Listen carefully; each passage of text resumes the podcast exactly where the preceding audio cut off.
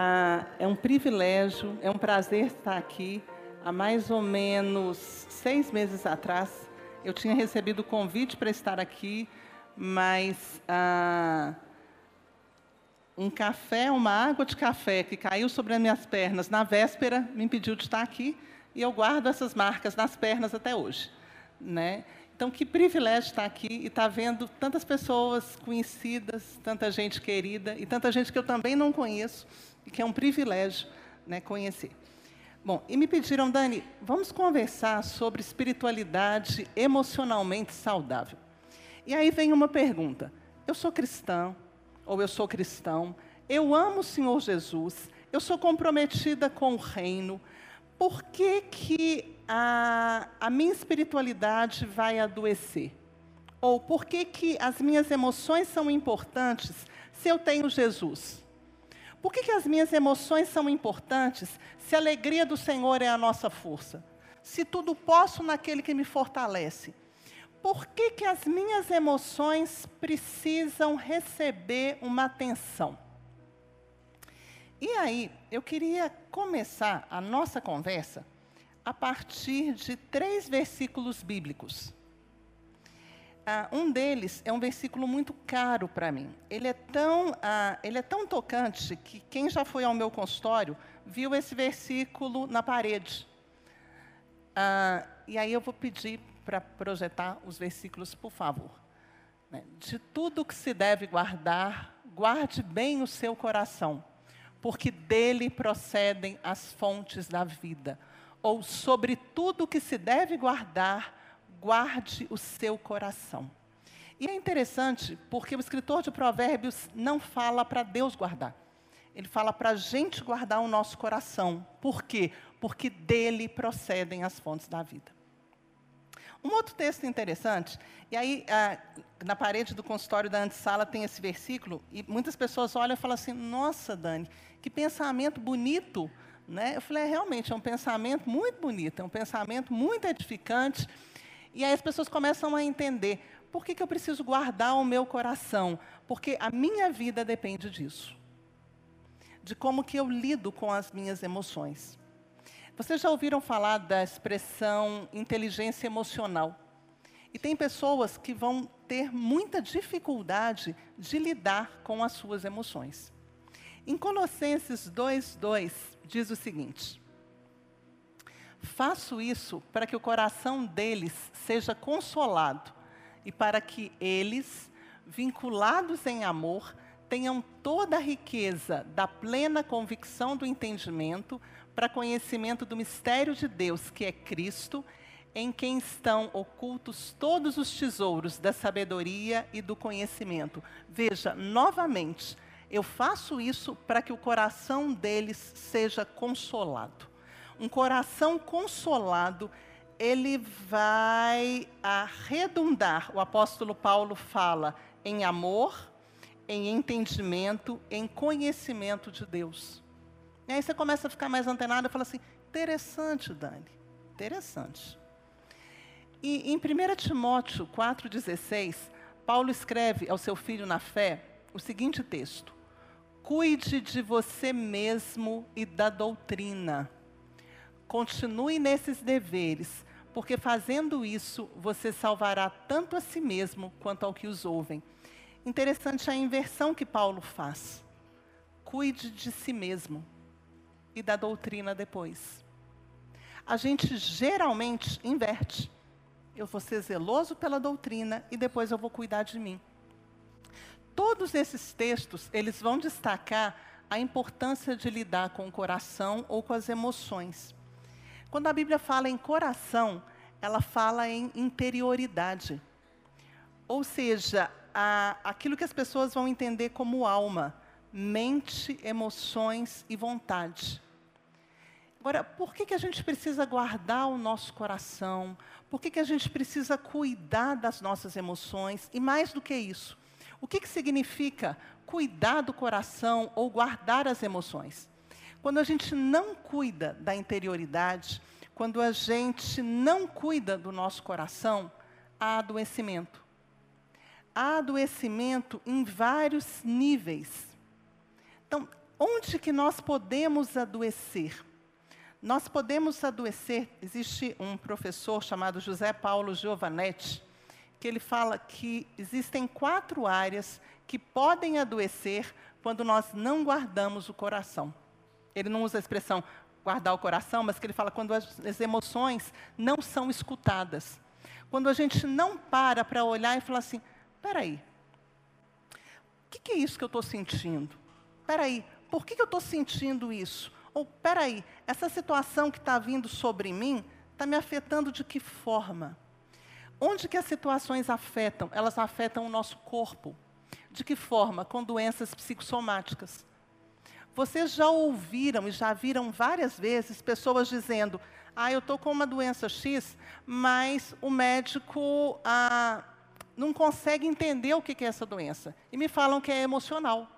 Essa minha dor de cabeça é emocional. Essa, esse problema intestinal é emocional. Essa dor de estômago é emocional.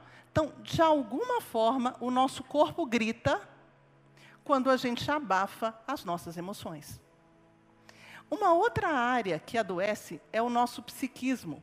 Há uma desorganização em que há o predomínio de afetos, principalmente afetos negativos, raiva, descontentamento, ciúme, inveja. Esses afetos, eles tendem a predominar quando a gente não aprende a lidar com as situações complicadas da vida. E aí a gente começa a ter um elemento muito complicado, que é a inveja. Por que, que o outro tem e eu não tenho? Ou vem aquela raiva por nada, vem aquela impaciência por nada, vem aquela irritabilidade. A gente pode adoecer no psiquismo. E aí há uma desorganização ah, emocional. E a fixação num desses afetos traz uma desorganização psíquica. Uma outra área que pode adoecer são os nossos relacionamentos. E como que os nossos relacionamentos adoecem? Né? Tem um autor chamado Zygmunt Bauman, que ele vai falar sobre o colapso das relações pessoais. Há um enfraquecimento dos laços afetivos. E uma outra questão é que a gente passa a enxergar o outro como isso. Tem um autor chamado Martin Buber, ele tem um livro chamado Eu e Tu, e ele fala que uma das marcas do nosso tempo, da pós-modernidade, é que a gente passa a objetificar as pessoas. Ou seja, eu vou entender as pessoas como isso, eu vou entender as pessoas como coisa, eu vou entender as pessoas como objeto. O outro é um objeto do meu interesse, um ser para mim que visa atender a meus desejos e concepções. O ser humano é reduzido a relações institucionalizadas. E a postura egocentrada passa a dominar. Se você me serve, ótimo. Se você não serve, amanhã faz dois dias. Então, há um adoecimento. A gente passa a tratar os outros não como coisa, não como gente, mas como coisa. E aí, quando eu trato o outro como coisa, eu não cuido das palavras. Quando eu trato o outro como coisa, eu passo igual um trator e depois eu volto recolhendo os cacos. Quando eu trato o outro como coisa, eu me calo e ah, eu faço o outro sofrer, às vezes, com o meu silêncio, porque eu trato o outro como coisa. Isso quer dizer que tem algo complicado em mim que me faz, às vezes, machucar quem eu tanto amo. Ah, Martin Buber fala que a relação saudável ela seria uma relação eu e tu. O que é a relação eu e tu? Ela é marcada por reciprocidade, por diálogo, por percepção da diferença, em que o outro ele é a pessoa também. E porque ele é pessoa, eu me importo com o que essa pessoa está pensando eu me importo com que essa pessoa a, que se relaciona comigo diz de mim. E quando a gente caminha um pouco sobre esse adoecimento, talvez a pergunta seja: e a gente adoece também na espiritualidade? Há uma perda do sentido e do valor da vida e há a perda de horizontes morais. Tem um autor chamado Peter Escaseiro, a gente que é professor, a gente fala muito do autor. Tem o autor X, o autor Y, o autor Z, muito para situar. Ah, Ele tem vários livros que têm o término emocionalmente saudável. Então, ele tem o líder emocionalmente saudável, a espiritualidade emocionalmente saudável, a igreja emocionalmente saudável. E o que, que o Peter Escaseiro diz? Ele fala que existem alguns sintomas da espiritualidade emocionalmente doentia. Um dos sintomas é quando eu uso Deus para fugir de Deus. O que é usar Deus para fugir de Deus? É criar várias atividades para Deus e ignorar que é preciso mudar de vida. Quer dizer, é Deus que está fazendo. Eu não fiz isso porque Deus não queria. Eu não fiz isso porque não era vontade de Deus. Eu me lembro de uma pessoa que me procurou há muito tempo e ela falava assim, ela tentou um concurso e ela não passou. Então ela tentou o um concurso, não passou e falou assim, ó, é, eu não passei porque Deus não queria que eu passasse. Eu falei, joia. Então, porque você tentou uma vez e você não passou, você não vai fazer mais. Não, Deus não queria que eu passasse. Eu falei, é, e quanto tempo que você estudou? Ó, eu estudava, assim, as manhãs.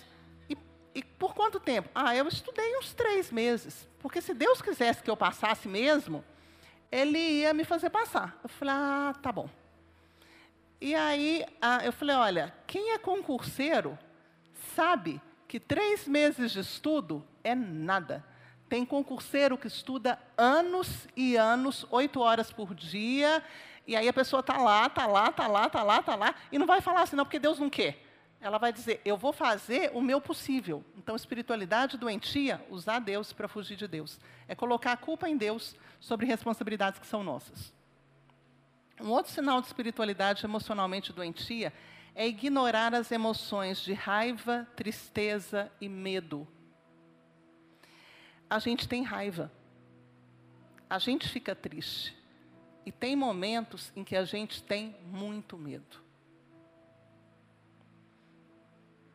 Um outro sinal de espiritualidade emocionalmente doentia é morrer para as coisas erradas. O escaseiro diz que morrer para as coisas erradas é negar desejos, sonhos, esperanças. O que, você quer? Não, eu quero o que Deus quer. Qual que é o seu sonho? Ah, meu sonho é o sonho de Deus. Ah, o que, você espera? Eu espero ir para a glória. Acabou. Acabou. Percebe que não há uma humanidade. Ah, um outro sinal de espiritualidade emocionalmente doentia é negar o impacto do passado sobre o presente ou viver somente marcado pelo passado. Tem gente que vai estar chorando o leite derramado lá atrás. A vida não avança porque aquilo aconteceu lá atrás. Tá? Aquilo aconteceu lá atrás. E depois que aquilo aconteceu, o que, que você fez? Ou negar o passado. Né? Espiritualizar o conflito, que é suavizar desentendimentos. Suavizar desentendimentos não é seguir Jesus. Os conflitos precisam ser conversados. Quantas vezes a gente coloca as coisas por baixo do tapete e fala no que depender de vós, tem de paz com todos os homens. Ótimo, isso é cristão. Mas tem conflitos que precisam ser resolvidos. E uma excelente maneira de resolver conflito é fazendo o quê? Conversando.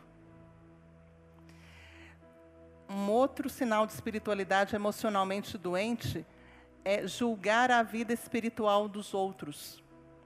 É buscar classificar as pessoas e generalizá-las. Ah, não. Todo mundo que é psicólogo é assim. Todo mundo que é engenheiro é assim. Todo mundo que é pentecostal é assado. Todo mundo que é reformado é de outro jeito. Quem nasceu na igreja é assim. Quem não nasceu na igreja é de outro jeito. Então, um sinal de espiritualidade emocionalmente doentia é que, em vez da pessoa olhar para si e buscar cooperar para que o outro cresça, o alvo, o nosso alvo como cristãos, não é a maturidade, a pessoa começa a apontar o dedo para os outros. E, por fim, viver sem limites, negar a sua humanidade, que precisa de relacionamento e descanso.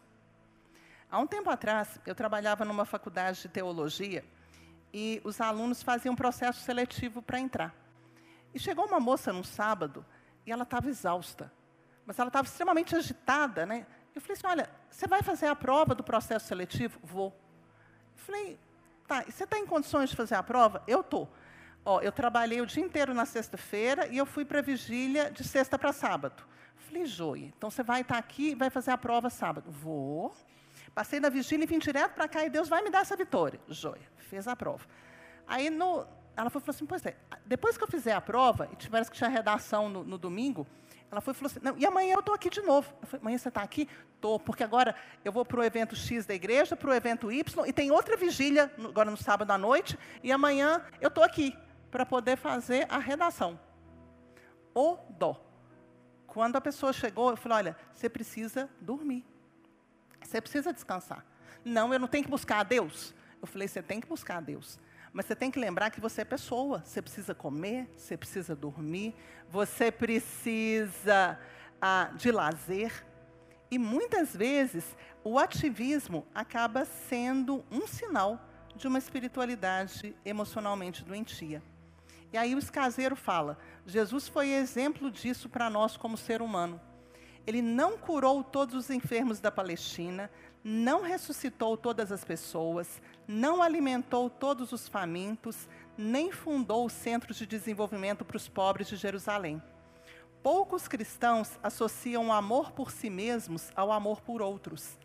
Infelizmente, muitos creem que cuidar de si próprio é um pecado é um psicologismo do Evangelho. Agora, já vimos como que a gente pode adoecer. Agora, como que o ambiente pode cooperar para que a gente adoeça? Como que o ambiente nos afeta? Dani, de que ambiente é esse que você está falando? A gente vai falar do contexto da pós-modernidade. Bom, o nosso contexto cultural nos afeta. E ele nos afeta de que formas? Ah, se percebe, ou nós percebemos um mundo em descuido. E quando a gente vai pensar nesse mundo em descuido, a geração contemporânea, ela traz algumas marcas.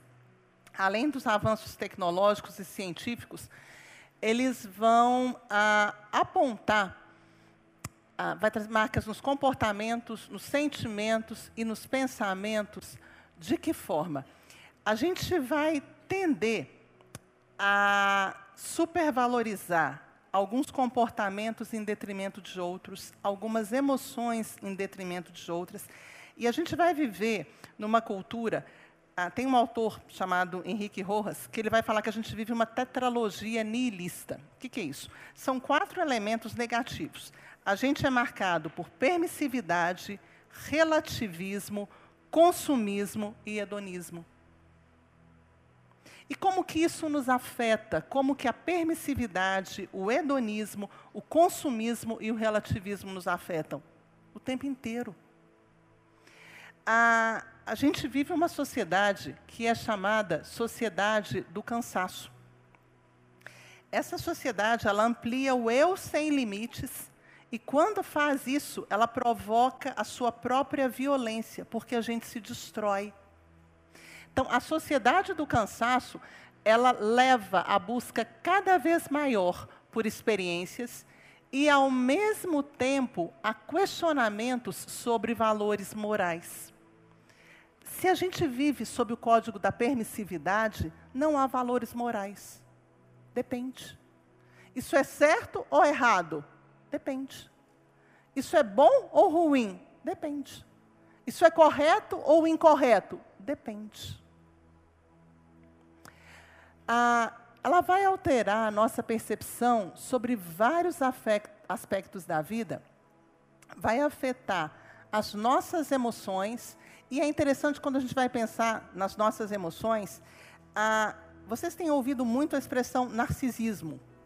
Fulano é narcisista. Beltrano é narcisista. Né? Há um tempo atrás, uma pessoa falou comigo, falou, Daniela, eu descobri que eu sou narcisista. Eu falei, é mesmo? Como é que você descobriu? Alguém me mandou um vídeo de uma pessoa que falava sobre narcisismo. E falou assim, olha, assiste esse vídeo. E eu falei, quem que era? Meu ex-namorado. Eu falei, ah, então aquela coisa assim, ó, mandou do tipo assim, você vai descobrir que você é narcisista. Né? Ah, O narcisismo, ele leva ao culto ao eu. E o que seria esse culto ao eu? Eterno presente, seja feliz como marca e um relacionamento ruim com o corpo. O nosso corpo passa a ser exigido ao máximo em beleza plástica e desempenho. E isso afeta as nossas emoções.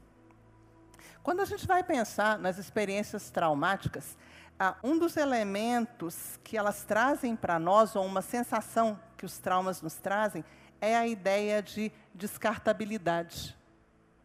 Eu sou descartável, porque fizeram isso comigo.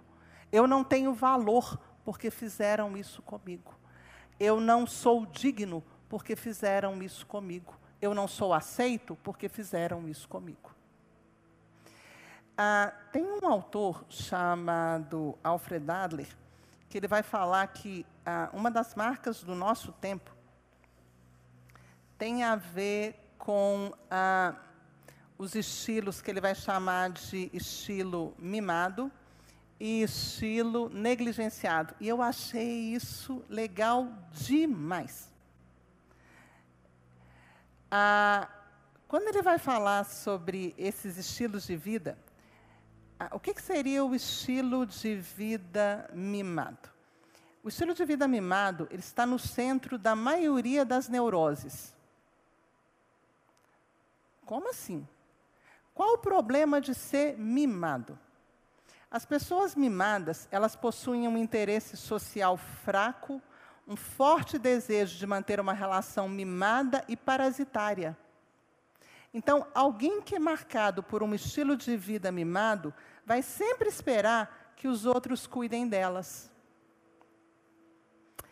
E ah, pessoas mimadas vão ter um desânimo extremo, indecisão, supersensibilidade, impaciência e emoção exagerada, especialmente ansiedade.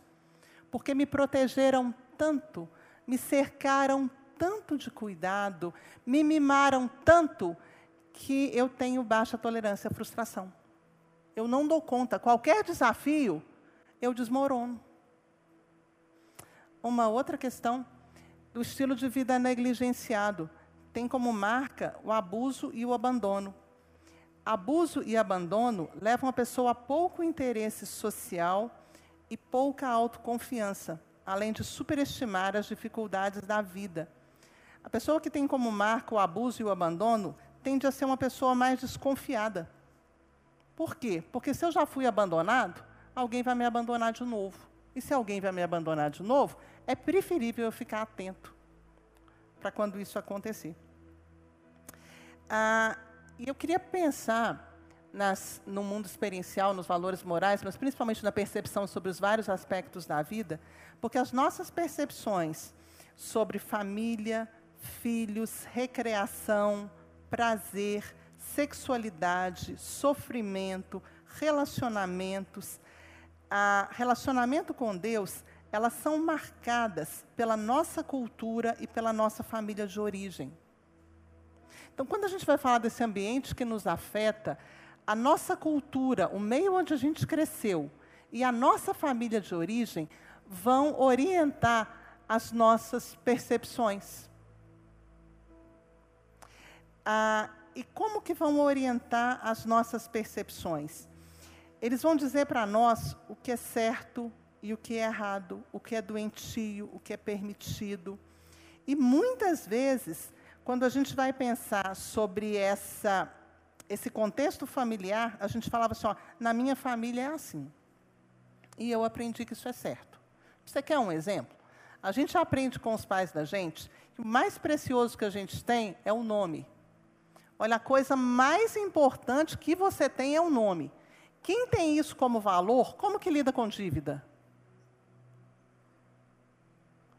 Apavora. Por quê? Porque o que eu tenho mais importante é o nome. Eu aprendi isso com a minha família de origem. Às vezes, a gente aprendeu, né, como é que, isso tem a ver com como, como que a nossa história nos afeta, a gente aprendeu com a nossa família de origem que a, a gente não pode ter lazer. E se eu aprendi com a minha família de origem que eu não posso ver televisão, se eu estou ociosa em casa, e tem televisão, ou barulho de televisão, eu quase surto, porque eu aprendi com a minha família de origem o que era valor ou não. Então, a nossa história pessoal e os nossos relacionamentos, eles nos afetam. E ah, quando a gente vai falar sobre as emoções, elas controlam os impulsos, elas interpretam nossos sentimentos e os dos outros, contribuem para aprender a lidar com o relacionamento, a ter um bom desempenho no trabalho e a preservar a saúde e o bem-estar. Então, é bem interessante quando a gente vai falando sobre a nossa escolha, a nossa família, que às vezes, eu estou escutando as pessoas no consultório, e às vezes a gente começa a entender sobre família, e vez por outra vem família, fala assim, entendi por que, que eu sou assim. Porque eu aprendi isso na minha família. A gente tem um exemplo interessante lá em casa. Meu irmão está fazendo 25 anos de casado agora. E ah, lá em casa, a minha mãe guardava o creme de mão numa gaveta. Ah, bom, tinha um armário e tinha uma gaveta onde se guardava toalhas e o creme de mão, que era mais fácil. Ela passava, ah, usava o creme de mão, abria a porta e saía. Joia, meu irmão casou. Aí ele casou e a, a minha cunhada conversando com a mamãe falou assim: olha, o Roberto é muito bagunçado porque ele não sabe onde põe as coisas. A senhora acredita que ele põe o creme de mão junto com as gavetas da toalha de mesa? Mas falou assim, é mesmo? É, diz ele que é o melhor lugar para colocar o creme de mão, para ele não esquecer de hidratar a mão, ele põe o creme de mão junto com a toalha de mesa. Eu falou assim, é mesmo? Onde será que ele aprendeu isso? Não quer dizer, ele aprendeu, eu tenho que hidratar a mão. Na casa dos meus pais fica assim, eu vou fazer assim. E a gente aprende. E a gente não aprende só isso, mas a gente aprende que emoções a gente pode expressar e que emoções a gente pode esconder. Sabe aquela história de engole o choro? Engole o choro. Não fica triste. Você está com raiva do seu irmão? Vai lá, beija o seu irmão e fala que você ama ele. Você fala, gente, eu estou com raiva. Se eu pudesse, eu falava com meu irmão assim, some três dias e volta depois. Né? Mas não, você está com raiva do seu irmão, e aí é aquela história. Você vai abraçar o seu irmão um tempão e vai falar com ele que você o ama. Né? A gente faz isso com alegria tremenda, né? Então lembra, a raiva ela é lícita. Eu estou com raiva. Então daqui a pouco eu dou conta de conversar com meu irmão, mas agora eu não dou conta. Mas a gente aprende que a raiva, que a tristeza, que o medo não teriam um bom lugar. Né? E aí, o próximo, por favor. É porque o título estava tá diferente, tá? Esse não era a nossa história, essa era a pós-modernidade, que tem a ver com a tetralogia nihilista, o narcisismo oculto ao eu, amores líquidos. Então, ah, quando a gente vai pensar em, em amores líquidos, ah, as relações se tornam relações descartáveis. E isso nos afeta, porque a gente tende a entender que pessoas são coisa. E se pessoas são coisa, eu posso descartar.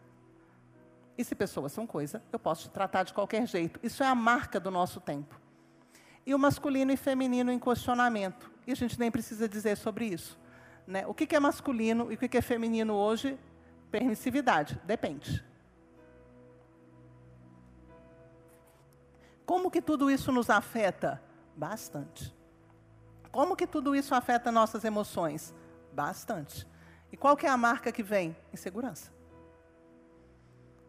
Porque o que, que a gente busca? A gente busca terrenos, ambientes que sejam mais ou menos sólidos.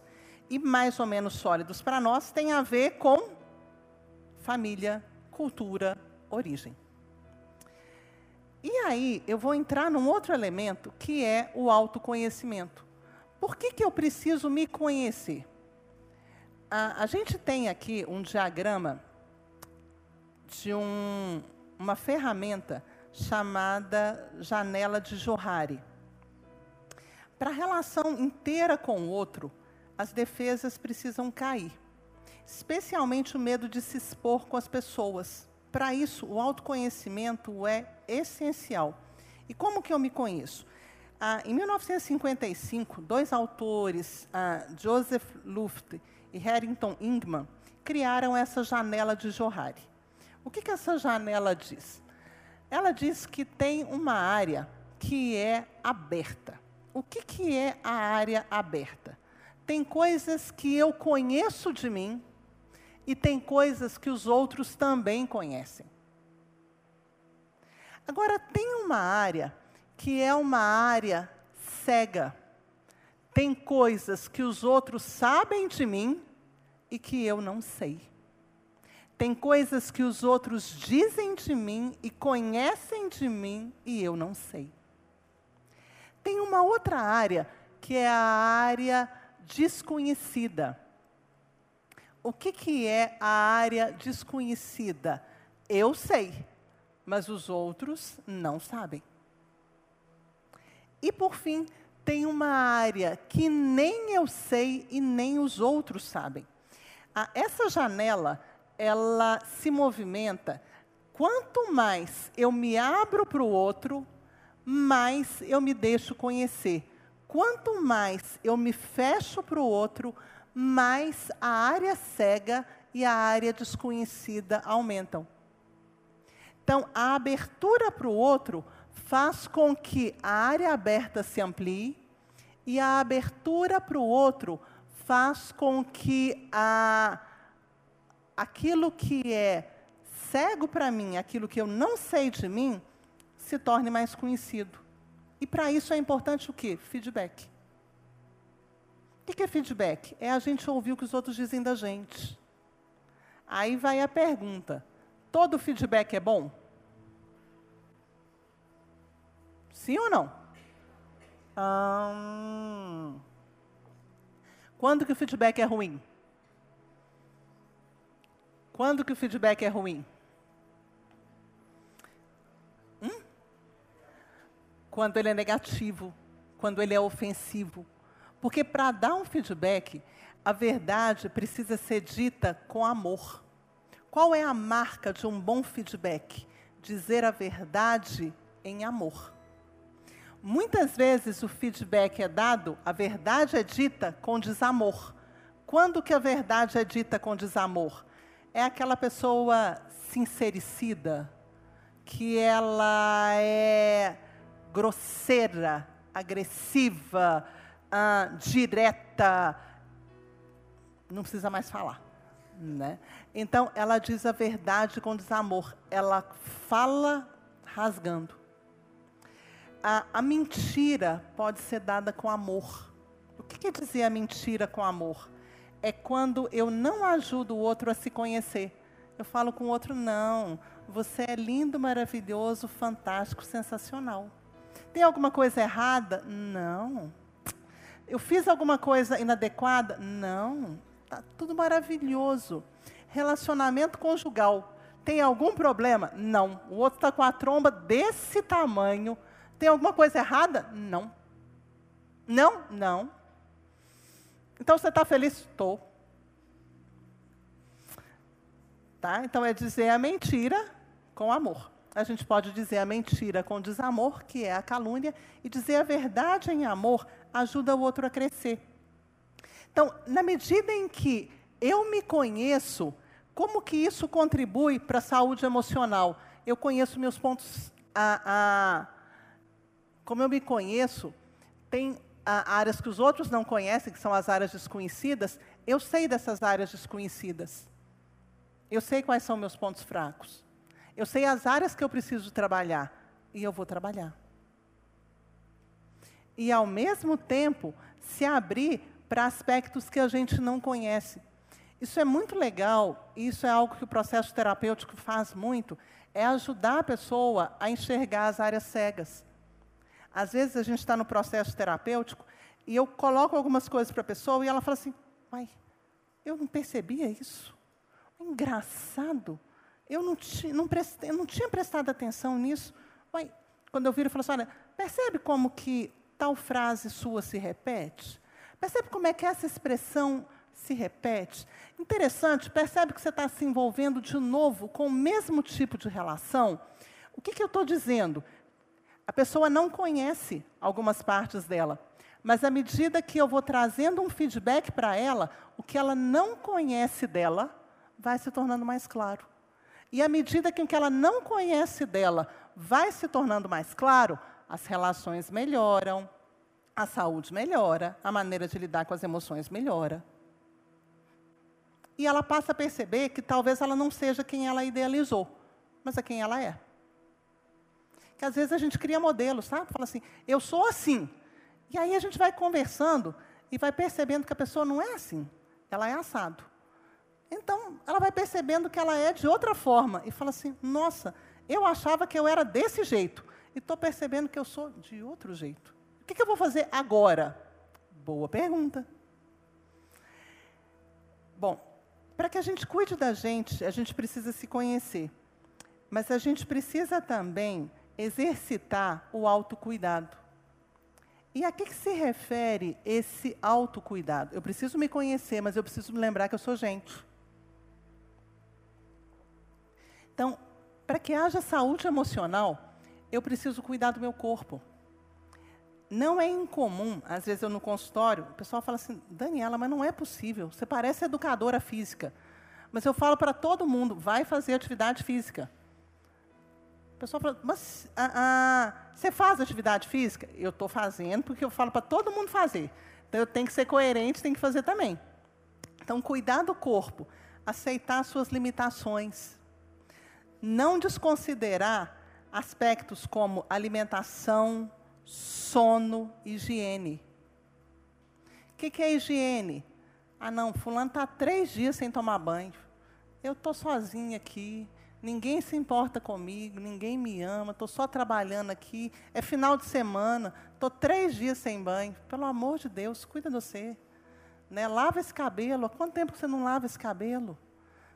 Então, a, aceitar suas limitações, a questão do sono. O sono ele é extremamente importante. Noites de sono reduzidas cooperam para quadros de ansiedade. Então, cuide do seu sono. Um outro aspecto para o autocuidado, acolher as emoções. O que, que significa acolher as emoções? Ousar mostrar os seus sentimentos. Que sentimentos? Não só os ruins, mas os bons também. Alegria, tristeza, raiva, frustração. Tem gente que não mostra alegria. Por que, que não mostra alegria? Alegria pode despertar o quê? Inveja. Então eu não mostro alegria, eu estou neutro. Não sei se vocês já conviveram com gente que é neutro, que você fala assim, o que, a pessoa está sentindo? Ela está neutra, ela não mostra nada. Se ela está feliz, ela não mostra. Se ela está triste, ela não mostra. Se ela está frustrada, ela não mostra. Se ela está com raiva, ela não mostra. Ela é plena. Né? Hoje uma pessoa estava conversando comigo, e ela virou para mim e falou assim, Daniela, você me parece alguém plena. Aí eu dei uma risada, falei assim, você não me conhece. Falei, você não me conhece, porque as mesmas emoções que você experimenta, eu também experimento. Ela falou, mas eu nunca te imaginei com raiva. Eu falei, olha, eu já fiquei com raiva em poucos momentos da minha vida. Poucos, que eu expressei assim. Mas geralmente eu tenho um mecanismo para lidar com raiva. Tem muita gente que com raiva põe para fora. Tem muita gente que com raiva arma o bico. Então, é a raiva da mesma forma.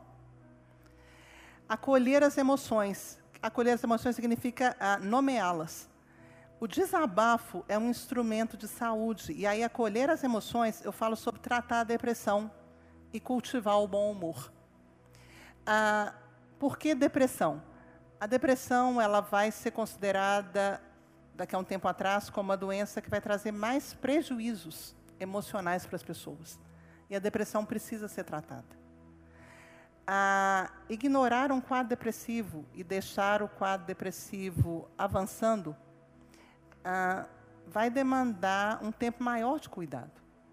Então, começou a perceber sinais de depressão, começou a perceber que a vida perdeu a cor, que a vida perdeu a graça, que as pessoas perderam a graça, que tudo que você quer é estar nos céus com o Senhor Jesus.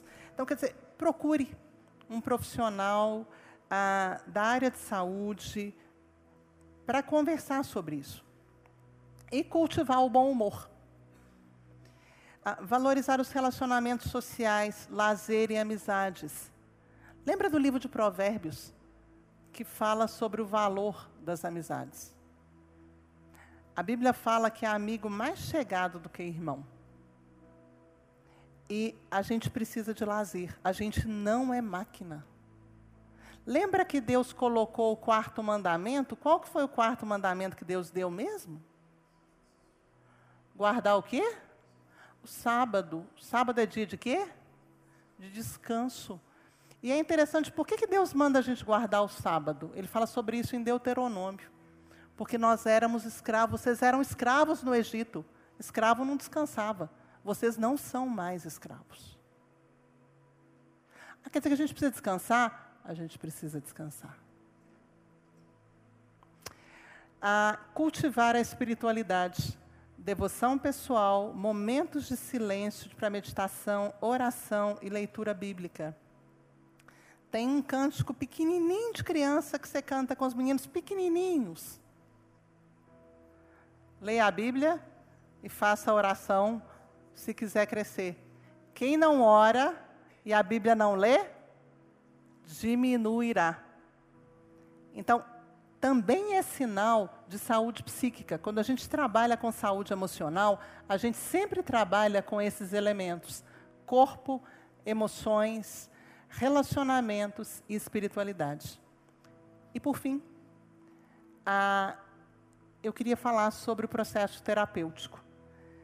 Ah, bom, sou psicóloga já há um tempo, eu me formei em 92.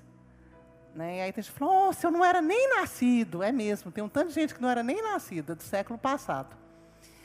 E quando a gente vai pensar no processo terapêutico, ele traz uma série de, ah, de compreensões que são muito interessantes. Ah, quando alguém se dispõe a falar das suas emoções ou tentar entender um pouco mais as suas emoções, precisa ser com um terapeuta? Não necessariamente. Um bom conselheiro pastoral consegue acolher. Agora, o processo terapêutico tem ah, elementos muito interessantes. Primeiro, ele traz a consciência de si e do seu funcionamento. E quando eu começo a entender quem eu sou, a consciência de si, ela coopera para a consciência do outro. Como eu sei quem eu sou, começo a me conhecer, eu começo a me abrir para o outro. E aí, a partir daí, as mudanças começam a acontecer. E muitas vezes essas mudanças precisam acontecer. E às vezes são mudanças pequenas que sinalizam para grandes coisas, sabe? Às vezes são pequenos ajustes que precisam ser feitos no ambiente. Às vezes é um ajuste no horário, às vezes é um ajuste no modo de pensar. O processo terapêutico, ele ajuda na compreensão de pensamentos e de crenças que orientam a nossa vida. Ah, esses pensamentos e essas crenças, eles foram construídos ao longo da vida. E a partir dos nossos relacionamentos, das nossas vivências, e para nós, elas são verdade embora muitas vezes elas não sejam nem verdadeiras e nem adequadas. Mas ninguém nunca questionou. Então, para nós, isso é verdadeiro. Para nós, isso é inquestionável. Para nós, ah, porque a gente aprendeu determinadas questões, eu até anotei alguns elementos, né? Eu ouvi a vida inteira, você é burro, você nunca vai dar certo. É proibido errar. Para ser bem-sucedido, é preciso mentir. Pau que nasce torto, até a cinza dele é torta. Então, eu vou ouvindo essas questões e elas passam a ser verdade para mim. Então, quando ah, no processo terapêutico a pessoa é questionada, ela começa a falar assim: uai, gente, será que o negócio é assim mesmo? Teve um. um ah, às vezes, no processo terapêutico, eu provoco as pessoas a partir daquilo que elas dizem.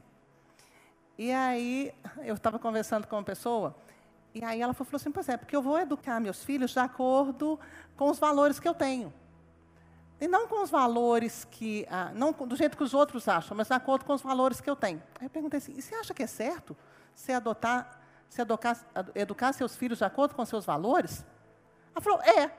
Eu falei: É mesmo? Não, não, peraí, eu, eu acho que não é não. Aí eu dei uma risada.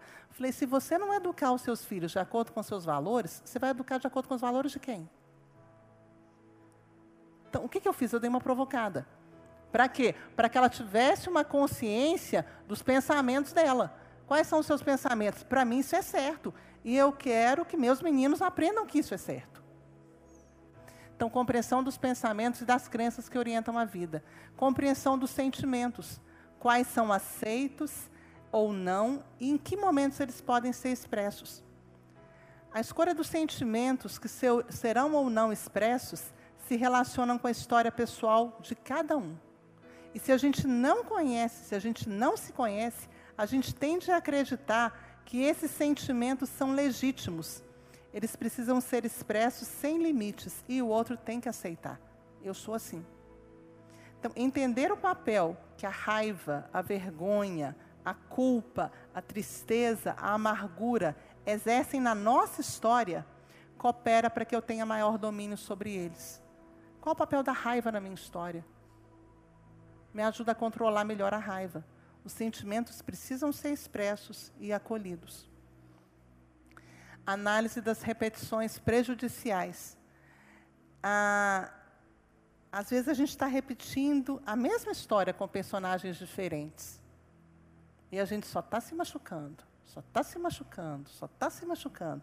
Você já viram uma história da pessoa que as pessoas dizem o seguinte: Fulano, você tem dedo podre. Você tem dedo podre, porque vai fazer escolha afetiva complicada assim. Espera aí, deixa eu entender o que está me motivando a fazer essas escolhas complicadas. E a compreensão dos pensamentos automáticos que apontam para crenças básicas, muitas vezes disfuncionais. Os pensamentos automáticos exercem a função de proteção da história e da tradição. E eles precisam se tornar conscientes para nós e passíveis de questionamento. Então, a gente colocar um porquê, né, a gente, muitas vezes, a gente tende a se depreciar e a se criticar com muita frequência. E talvez seja interessante a gente parar e falar assim: peraí, será que eu sou isso mesmo? Será que eu sou isso que estão dizendo de mim? Será que eu sou isso que eu estou dizendo de mim? Isso já ajuda para a saúde emocional.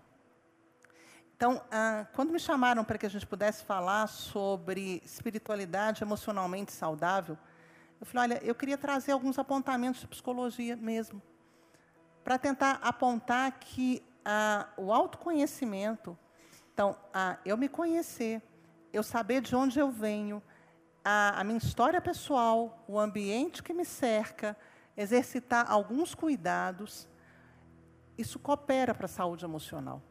E dentre esses cuidados, o relacionamento com Deus, ele é importante, ele é fundamental. Mas olhar para si também como pessoa, como alguém que tem uma história, que está lidando com todo um contexto, que pede algumas posturas da gente, e que isso pode levar ao adoecimento. Então, que a gente possa estar se cuidando. Né? E aí a, a questão é, a, está emocional, percebendo que as emoções estão confusas, procure alguém para conversar. Daniela, não tem ninguém para conversar tem, você tem Deus. Conversa com Deus, escreve as suas orações, pede a Deus para te dar amigos. Fala, Deus, põe amigo do meu lado. Ah, e, se possível, procure um terapeuta. Quando você perceber que as questões estão delicadas e falar, olha, eu preciso trabalhar melhor essas emoções. Costuma ajudar bastante. Né? Nesse tempo, ah, trabalhando com pessoas, ah, eu fico muito feliz de ver uma série de histórias em que eu olhava e falava assim. Eu me lembro de uma pessoa que chegou no meu consultório por causa de uma questão ah, de uma doença. Então, ela chegou com uma doença na pele e falou assim: Olha, me mandaram procurar você por causa da doença da pele, porque falaram que era emocional. Joia. Então, eu só vou tratar da doença da pele, tá bom? Tá bom. Então, vamos começar só com a doença da pele. E da doença da pele, o novelo foi destrinchando, destrinchando, destrinchando, destrinchando, destrinchando. Toda uma história, né? e várias e várias histórias. Né? A pessoa ficou um tempo e depois foi embora. E aí eu me lembro, quando ela estava tendo alta, ela falava assim, nossa, e eu saber que eu vim para cá só por causa de um negócio de pele, falei, joia. Teve uma outra pessoa que chegou para mim e falou assim: olha, eu vim aqui porque meus colegas falaram que eles não estão me suportando. Mas olha, eu não acredito em psicologia, tá bom? Tá bom.